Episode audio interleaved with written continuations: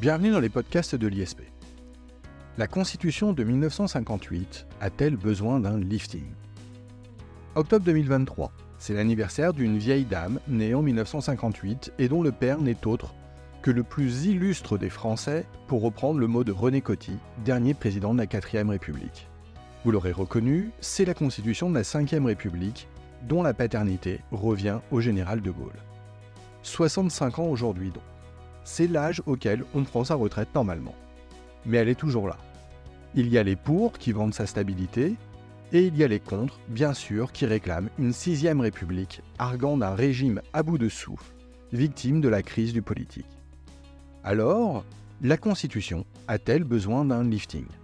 Pour répondre à cette question, je reçois aujourd'hui un spécialiste des institutions politiques et du droit constitutionnel, maître de conférences à Sciences Po, et évidemment enseignant de culture générale au sein de la prépa ISP, Samir Amal. Bonjour Samir. Bonjour Jacob.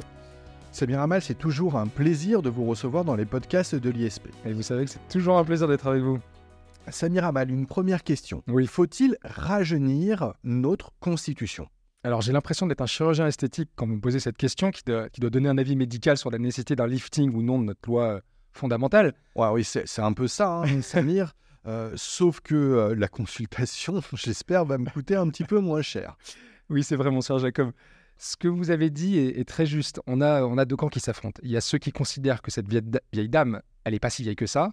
D'ailleurs, quand on la compare à d'autres constitutions, elle fait figure de jeunette. L'habeas corpus anglais, il date de 1900 1679, par exemple. Prenez euh, la constitution américaine. Elle date de 1787. Elle a été faite par des mecs qui à perruque, qui s'éclairaient à la bougie, et pourtant elle est toujours en vigueur aujourd'hui. Alors, il me semble en France, euh, qu'en France, pardon, Samir Amal, il y a aussi eu des constitutions qui ont duré longtemps. Oui, bah, il y a eu la constitution de la Troisième République qui, qui dépasse de 5 ans celle de la Cinquième République, puisqu'elle a duré près de 70 ans. Je vous rappelle les dates pour ceux qui nous écoutent 1870-1940. Donc on voit bien que le problème, ce n'est pas sa durée. Alors, quel est le problème alors avec la cinquième? Alors, ses opposants, ils disent qu'elle répond plus aujourd'hui aux aspirations de la société française, qu'elle est en décalage avec son temps, et surtout qu'elle donne pas suffisamment de place au Parlement et aux citoyens. Alors, ce sont des critiques plutôt féroces. Est-ce que vous pouvez nous rappeler le contexte de sa naissance pour qu'on comprenne bien cette idée de décalage avec son temps? Oui, en fait, elle est née, cette constitution de la Ve République, elle est née de circonstances historiques particulières.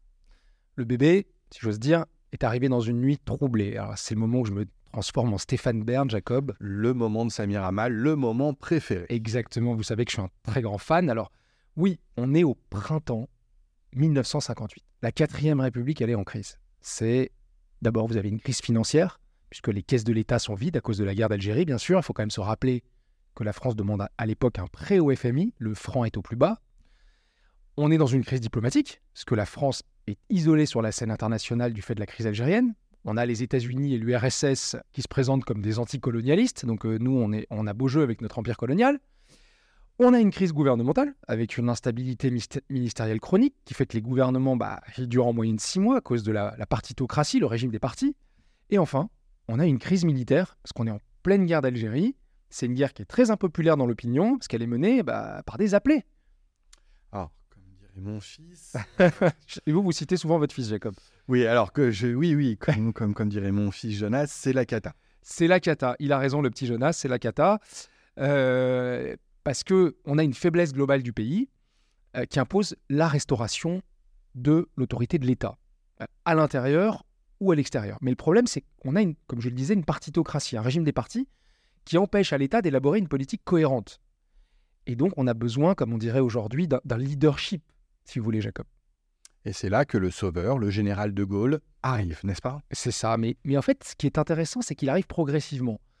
Faut se rappeler que depuis 1946, le bon général de Gaulle, il a entamé ce qu'on appelle la traversée du désert, puisqu'il n'est plus au pouvoir. Entre 1946 et 1958, le général, il s'est retranché à colomber les deux églises, il passe 12 ans, et comme en 1945, il apparaît de nouveau comme un homme providentiel. Alors pourquoi Jacob? Parce qu'il a une légitimité historique qui est très forte. Il est hors du système des partis, et même si l'opinion publique est méfiante et ne le plébiscite pas immédiatement parce que c'est un militaire, eh bien, sa popularité va vite augmenter avec la crise algérienne. Il faut ajouter à cela, à ce que je disais, il y a l'incapacité du gouvernement à répondre à la crise, bien sûr, Et puis, il y a quand même son désir de, revenir. Je cite le général de Gaulle, si vous me permettez de faire une petite imitation. Aujourd'hui, devant les épreuves qui montent de nouveau vers lui, que le pays sache que je me tiens prêt à assumer les pouvoirs de la République. Mais il insiste sur la légalité des conditions de son retour et lui il refuse tout coup d'État, Jacob. Ce qui n'est pas le cas de tout le monde. Et oui, parce que vous le savez, au même moment, à Alger, on est en mai 1958, des civils et des militaires qui sont favorables à l'Algérie française, l'OAS, bah, il fomente une insurrection. Et la quatrième République est dans l'impasse. Le général Salan harangue les foules à Alger, le régime vacille. Et là, effectivement, on arrive au mois de juin, 1er juin. Le général de Gaulle est investi en tant que président du Conseil de la quatrième République. Donc, le président de la République, qui est à l'époque, vous l'avez dit, René Coty, il appelle le plus illustre des Français à Matignon. Et donc, ça veut dire qu'en fait, on l'oublie dans l'histoire, mais De Gaulle, c'est le dernier chef de gouvernement de la 4 République. C'est le portier, si vous voulez. Alors, je vous lis une, une, anecdote historique quand même, parce que ça, c'est vraiment une anecdote de constitutionnaliste. De Gaulle, il se présente seul devant l'Assemblée nationale. Et là, il y a un paradoxe, parce que l'opposant le plus farouche à la 4 République est le seul chef de gouvernement à respecter la lettre de la Constitution de 1946. Il se présente tout seul pour se faire investir et pas avec son équipe gouvernementale. Alors j'ignorais totalement cela, c'est effectivement euh, une drôle d'anecdote. Euh, Est-ce que son retour se fait euh, sans condition, Samir Amal? Alors non, justement, il pose, il pose deux conditions à son investiture. D'abord, il demande à être investi des pleins pouvoirs. Et ensuite, il veut se voir donner les moyens d'entreprendre une révision de la Constitution. Vous voyez, finalement, l'histoire se répète, on y est. De l'autre côté, la, la, classe politique aussi, vous me posez une question sur les conditions, mais la classe politique, elle aussi, elle pose ses conditions. Pourquoi? Bah, Parce qu'il faut se, rappeler que les Français sont traumatisés par les expériences militaires. Les hommes providentiels, Napoléon, MacMahon, le général Boulanger, le maréchal Pétain, ça commence à faire beaucoup, Jacob. Comment avons-nous évité euh, tout risque antidémocratique alors? Tout simplement, en fait, avec une loi constitutionnelle. L'Assemblée nationale vote le 3 juin 1958 une loi qui va donner un cadre à la mission de général de Gaulle de réviser la Constitution, et ce par dérogation à la procédure de révision qui était prévue dans la Constitution de 1946. Alors c'est ce qu'on appelle un encadrement du pouvoir constituant en l'occurrence. C'est ça, vous avez de beaux souvenirs de droit constitutionnel. En fait, le, le pouvoir constituant va être borné. Alors, d'abord par des conditions de forme. Faut que le texte de la Constitution révisée doit être soumis pour avis un, un, comité consultatif constitutionnel qui est composé de deux tiers de parlementaires et d'un tiers d'experts, qui était présidé à l'époque par Paul Reynaud. Et ensuite, le texte devra être soumis au référendum. On y revient à cette idée de référendum.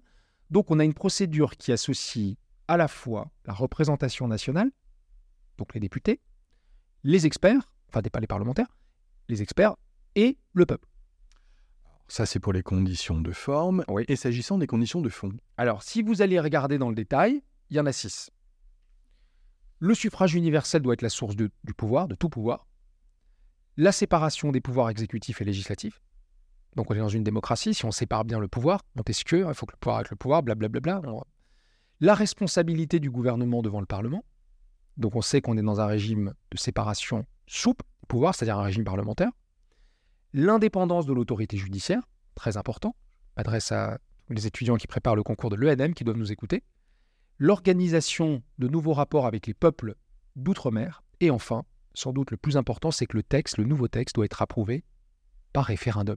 Ouais, donc c'est un encadrement très consolidé, on ne fait pas n'importe quoi en ça. Oui, c'est le moins qu'on puisse dire, euh, parce qu'en plus, l'adoption du texte lui-même va suivre une procédure assez complexe. Je le disais, on a un passage par un comité des experts, par un comité interministériel, ensuite il passe devant le comité consultatif constitutionnel, et ensuite on a l'avis du Conseil d'État, et puis ensuite, normalement, comme d'habitude, ça passe par l'adoption en Conseil des ministres, comme n'importe quel projet de loi. Un vrai parcours du combattant.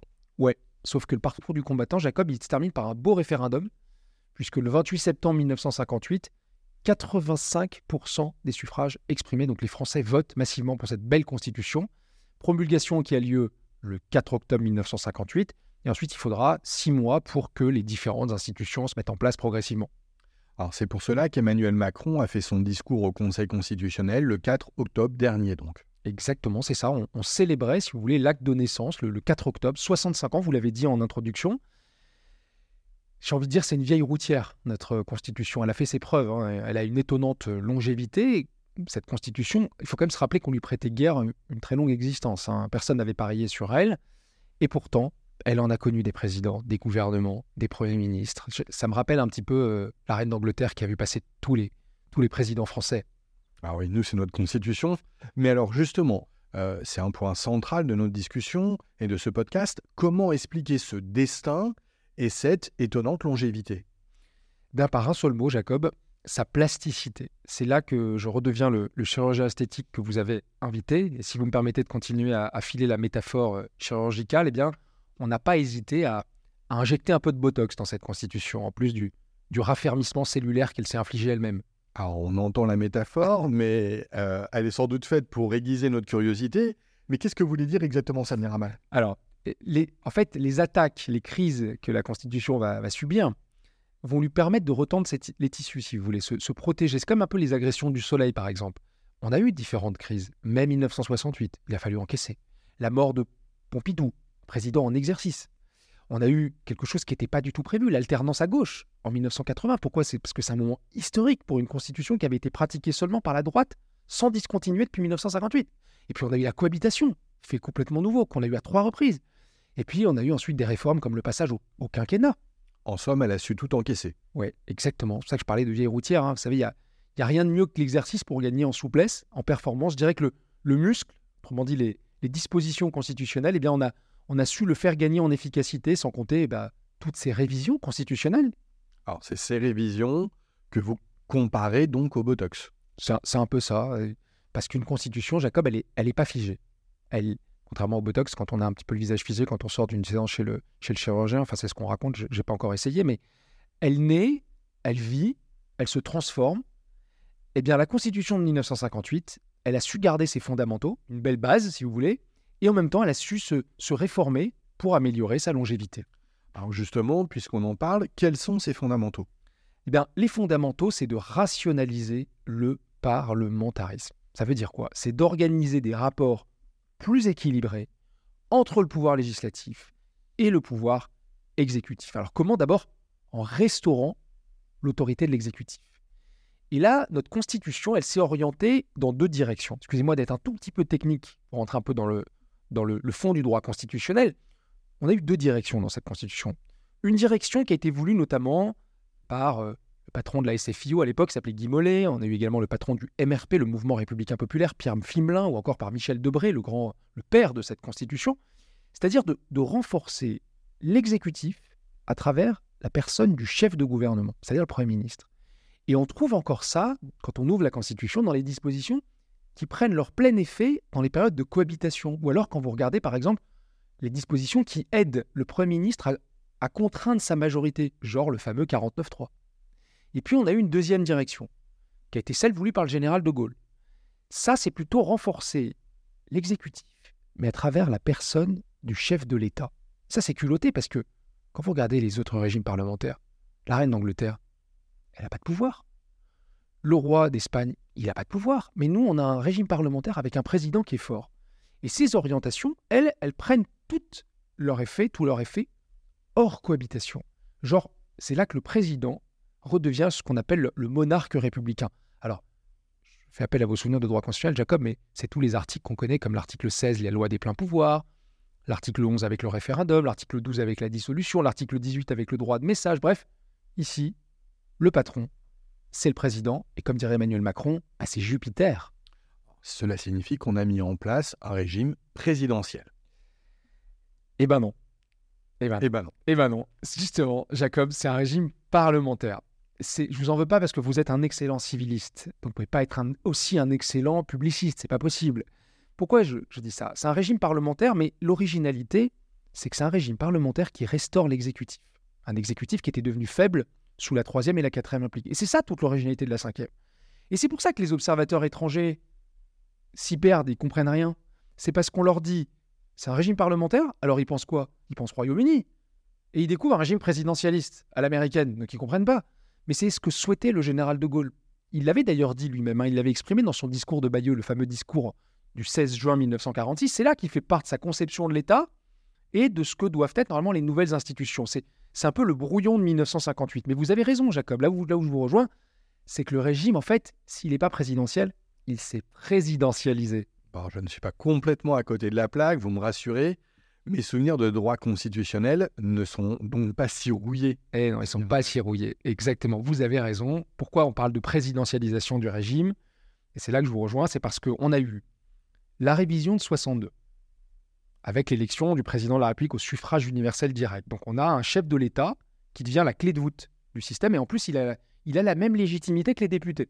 Donc ça devient le patron. On a la réduction du mandat présidentiel, à 5 ans, le quinquennat, en 2000 on a la coïncidence des élections présidentielles et législatives, plus l'inversion du calendrier électoral. Donc qu'est-ce que ça produit Du fait majoritaire? Et on a eu bien sûr la révision du 23 juillet 2008 qui a été voulue par Nicolas Sarkozy. Tout ça a présidentialisé le régime.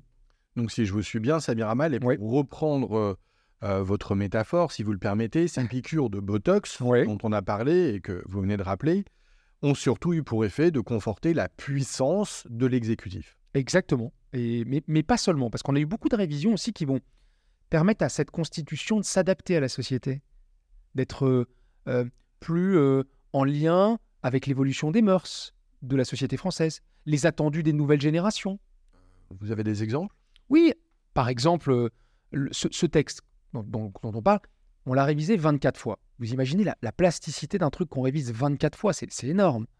On a eu par exemple l'extension du droit de saisine du Conseil constitutionnel aux parlementaires. C'est en 1974. Alors, ça paraît rien, on se dit, mais en fait, c'est une révolution démocratique parce qu'on autorise la saisine du juge constitutionnel à l'opposition parlementaire, par la minorité. On a eu la reconnaissance de la compétence de la Cour pénale internationale en 1999, ce qui permet d'engager des poursuites contre le chef de l'État pour des éventuels euh, crimes de guerre, crimes contre l'humanité. Mais c'est pas rien non plus, parce que c'est la fin de l'immunité pénale du président de la République dans ces, dans ces cas précis. C'est un vrai progrès pour l'État de droit on a euh, la parité homme-femme.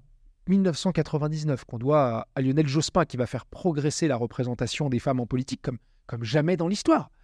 Je continue, on a eu l'organisation décentralisée de la République en 2003, qu'on doit à Jean-Pierre Raffarin, qui était un ardent défenseur des libertés locales. Alors, c'est une petite révolution en ce qui concerne les territoires, surtout dans notre État très centralisé.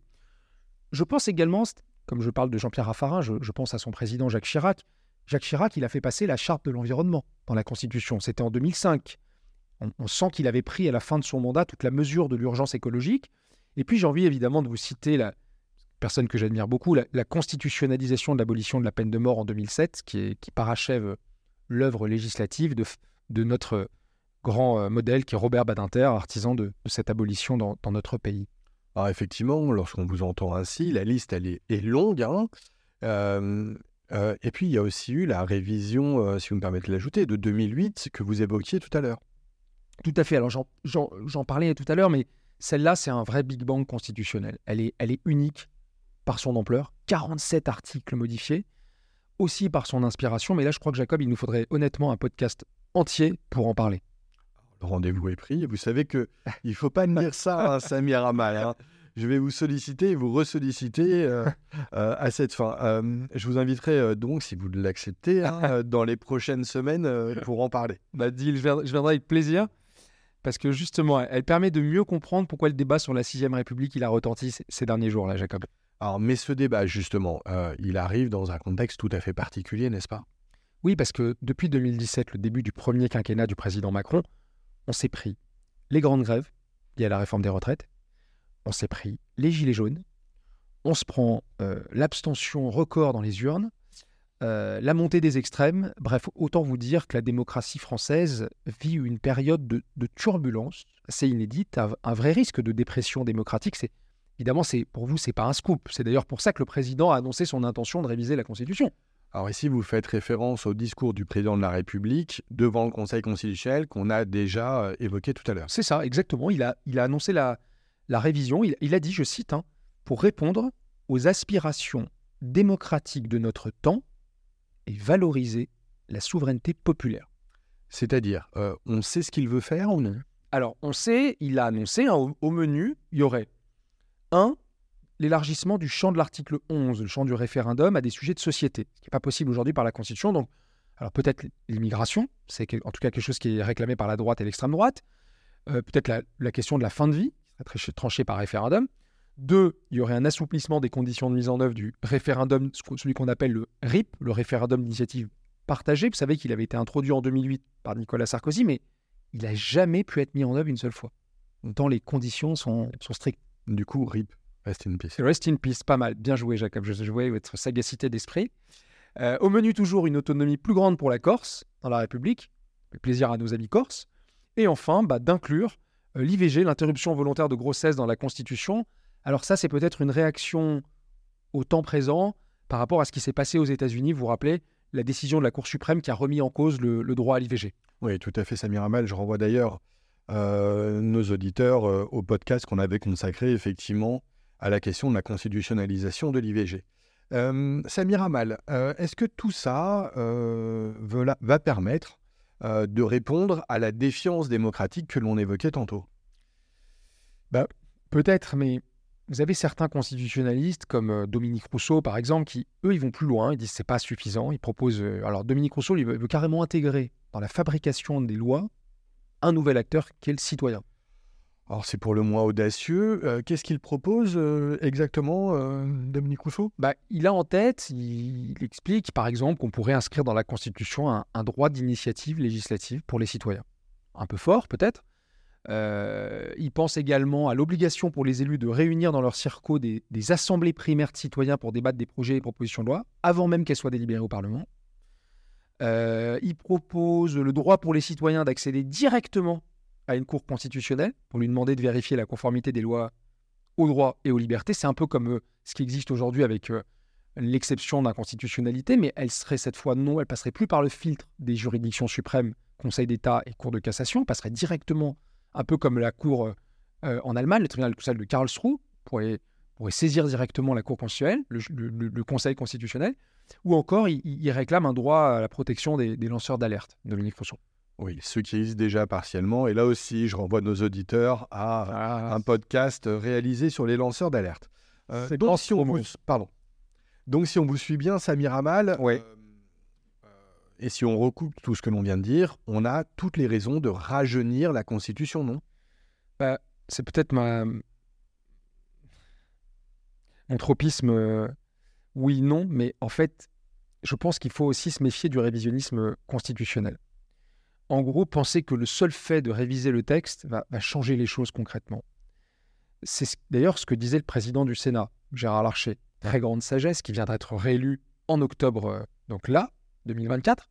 Il disait Notre constitution ne se modifie pas en fonction des pulsions du moment. Je pense qu'il fait preuve d'une très grande sagesse. Et en même temps, on sait bien aussi que la pratique des institutions, elle doit évoluer. Si on veut éviter des révolutions ou des crises. Je me rappelle que Benjamin Constant, au XIXe siècle, écrivait Tant que les idées et les institutions sont de niveau, les institutions subsistent. Mais lorsque l'accord entre les institutions et les idées se trouve détruit, les révolutions sont inévitables. Alors c'est le moment d'y aller, c'est le moment de réviser ou non?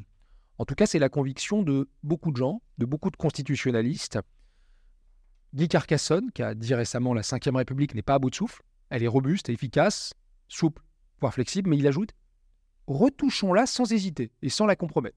Vous avez son collègue, un autre constitutionnaliste qui s'appelle Jean-Philippe de Rosier, qui va dans le même sens et qui dit la Constitution a besoin d'une cure de jouvence. Alors lui aussi veut renforcer le Parlement. Et puis vous avez Dominique Rousseau, que je citais il y a un instant, qui est peut-être le plus jusqu'au boutiste des constitutionnalistes, et qui euh, affirme une révision constitutionnelle s'impose sous peine de rendre inévitable une révolution. Alors lui, il considère que la elle, tourne sur elle-même, parce qu'elle répond plus aux aspirations des, Français. Ah, en fait, tout est une question d'équilibre maintenant. Exactement, Jacob, c'est ça. Moi, je pense que tout est une question d'équilibre. Il pas, faut pas accabler les institutions à la place des hommes. Les institutions, elles ne sont pas responsables des turpitudes du personnel politique. Depuis l'élection, d'ailleurs, du président euh, Macron, le gouvernement porte une ambition de révision de la Constitution, mais il a quand même échoué déjà deux fois en 2018 avec un projet de loi constitutionnel intitulé Pour une démocratie plus représentative, responsable et efficace, qui était porté par Édouard Philippe et qui va être coulé par l'affaire Benalla. Il faut dire que le, Sénat a bien résisté. Alors le, texte, quand on, lisait un peu le détail, c'était une vraie déclaration de guerre contre les parlementaires. On, on encadrait encore, on renforçait l'encadrement du droit d'amendement des parlementaires. Alors, ça n'est pas un peu paradoxal, Samir Amal, alors que tout le monde euh, semble plaider justement pour un, renforcement du Parlement? Ah, Je vois que vous suivez, c'est complètement contre-intuitif. Oui, parce que le problème de la Ve République, c'est la monarchie présidentielle. Et c'est la faiblesse du Parlement. Et paradoxalement, c'est aussi sa force. Alors on se dit, ah, mais qu'est-ce qu'il raconte? Mais oui, parce que ça garantit la stabilité du régime et son efficacité.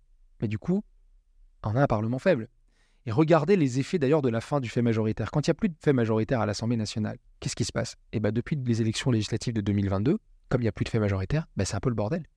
Alors, pardon de Samir Amal, euh, je vous ai interrompu. Vous évoquiez un deuxième échec du gouvernement pour réviser la Constitution. Oui. Euh, de quoi s'agit-il? Oui, oui, excusez-moi. C'était le deuxième projet de loi constitutionnelle qui était intitulé Pour un renouveau de la vie démocratique. Il avait été déposé à l'Assemblée nationale en août 2019, le 29 août 2019. Alors, c'était dans le cadre du grand, je ne sais pas si vous vous rappelez, le grand débat national que le président de la République avait organisé après la crise des Gilets jaunes. En fait, c'était une réponse de l'exécutif pour d'adapter nos, nos, institutions à la, demande des citoyens qui était plus de, plus de participation, plus de proximité. Sauf que pareil, il a explosé en vol et, ben, il est resté dans les cartons. Bon, on est bien avancé avec tout ça. Euh, revenons-en à notre question, euh, à celle qui fait euh, l'objet même, le sujet même de ce podcast. Euh, Samir Amal, lifting ou pas lifting alors? Eh bien, peut-être que oui. En fait, peut-être qu'il faudrait amplifier les effets de la révision constitutionnelle de 2008. Il y a eu beaucoup de rapports sur les institutions. On a eu le rapport euh, Claude Bartolone, Michel Vinocq. Bartolone avait été le président de l'Assemblée nationale. On est en 2015. Le rapport s'appelle Refaire la démocratie. 17 propositions pour restaurer le lien entre les citoyens, leurs représentants et favoriser la participation des citoyens. On a eu le rapport euh, de 2017, qui était de François de Rugy, lui aussi, président de l'Assemblée nationale, qui présentait un plan qui s'intitulait Bâtir une Assemblée nouvelle. Il y avait quatre axes fondamentaux. Il y avait efficacité, exemplarité, transparence, ouverture sur la société civile. Et puis il y avait le rapport 2021, le plus récent, de Yael Braun-Pivet. Alors à l'époque, elle n'était pas présidente de l'Assemblée nationale, elle était présidente de la Commission des lois, qui s'intitulait 25 propositions concrètes pour rééquilibrer les pouvoirs. Et elle aussi, qu'est-ce qu'elle demandait? Un Parlement renforcé.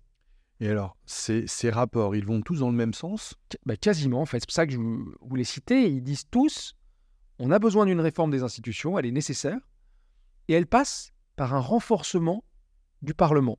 Mais à mon avis, c'est peut-être là qu'il y a un malentendu avec les Français. Comment cela? Bah, Renforcer le Parlement, Jacob. Vous serez peut-être d'accord avec moi, mais ça veut dire quoi? C'est que vous consolidez la souveraineté nationale. Autrement dit, la démocratie représentative, les représentants qui sont à l'Assemblée et au Sénat. Sauf que ce que réclament nos concitoyens, c'est de renforcer la souveraineté populaire et pas nationale. Autrement dit, ils veulent de la démocratie directe. Mais finalement, est-ce qu'on ne tomberait pas euh, ici sur la raison d'être même de la Constitution, euh, répondre aux aspirations du peuple? Eh ben ouais, c'est ça. On va, on est en train de retomber la boucle est bouclée, on retombe sur nos pattes. En fait, une Constitution, c'est pas seulement un, un ensemble de dispositions techniques qui déterminent la forme du gouvernement, euh, les règles de fonctionnement de l'État, etc. C'est pas juste un truc processuel. Une constitution, c'est aussi effectivement le, miroir d'une époque. C'est euh, une charte de droits fondamentaux qui protège les citoyens, par exemple. Là, vous pensez, Samir Amal, euh, à la Déclaration des droits de l'homme et des citoyens Oui, oui, celle de 1780, mais, mais pas seulement. Quand, vous ouvrez notre constitution, Jacob, je sais que vous êtes un civiliste, mais vous l'avez déjà ouverte à de nombreuses reprises. Qu'est-ce qu'on a? On a le préambule, de la Constitution de 46, qui est une véritable constitution sociale, qui a été d'ailleurs intégrée à notre Constitution actuelle. Et puis, j'en parlais tout à l'heure, il y a la Charte de l'environnement. Et ce qui est amusant, c'est que on se rend compte quand on fait un petit peu de droit que la plupart de nos libertés, de nos droits fondamentaux, ben, ils ne sont pas dans la Constitution elle-même, ils ne sont pas dans le dispositif, ils sont dans le préambule. Tout à coup, en vous écoutant, Samir Amal, euh, je me dis que finalement, la Constitution nous est très précieuse, que c'est un texte qu'il faut manipuler avec précaution. Qu'est-ce que vous en pensez? Ben, Je suis pas loin de partager votre avis, Jacob. Je suis même presque tout à fait d'accord. et si je peux finir pour vous répondre avec une punchline façon culture générale, parce que je sais qu'il y a beaucoup d'étudiants à, nous qui préparent les concours, hein, qu'on salue, qu'on leur donne du courage, nos étudiants qui coûtent et qui préparent le concours de l'ENM, qui préparent le concours de la police, de la gendarmerie, des services pénitentiaires et bien d'autres, eh bien, j'ai envie de leur dire, vous pouvez citer ça dans vos copies. Comme disait Montesquieu, comme écrivait Montesquieu, on ne doit toucher à la Constitution que d'une main tremblante. Eh bien, j'ose espérer que le législateur saura retenir cette leçon, Jacob. Merci Samir Amal. On arrive au terme de ce podcast. Comme, euh, comme à notre habitude, euh, je vous dirais que euh, c'était passionnant, qu'on espère vous revoir bientôt. Je vous signale que on a, vous avez accepté un deal, quasiment une date, pour revenir très bien, Samir Amal. Eh ben, au plaisir de vous retrouver. Au revoir à tous. Merci de votre écoute.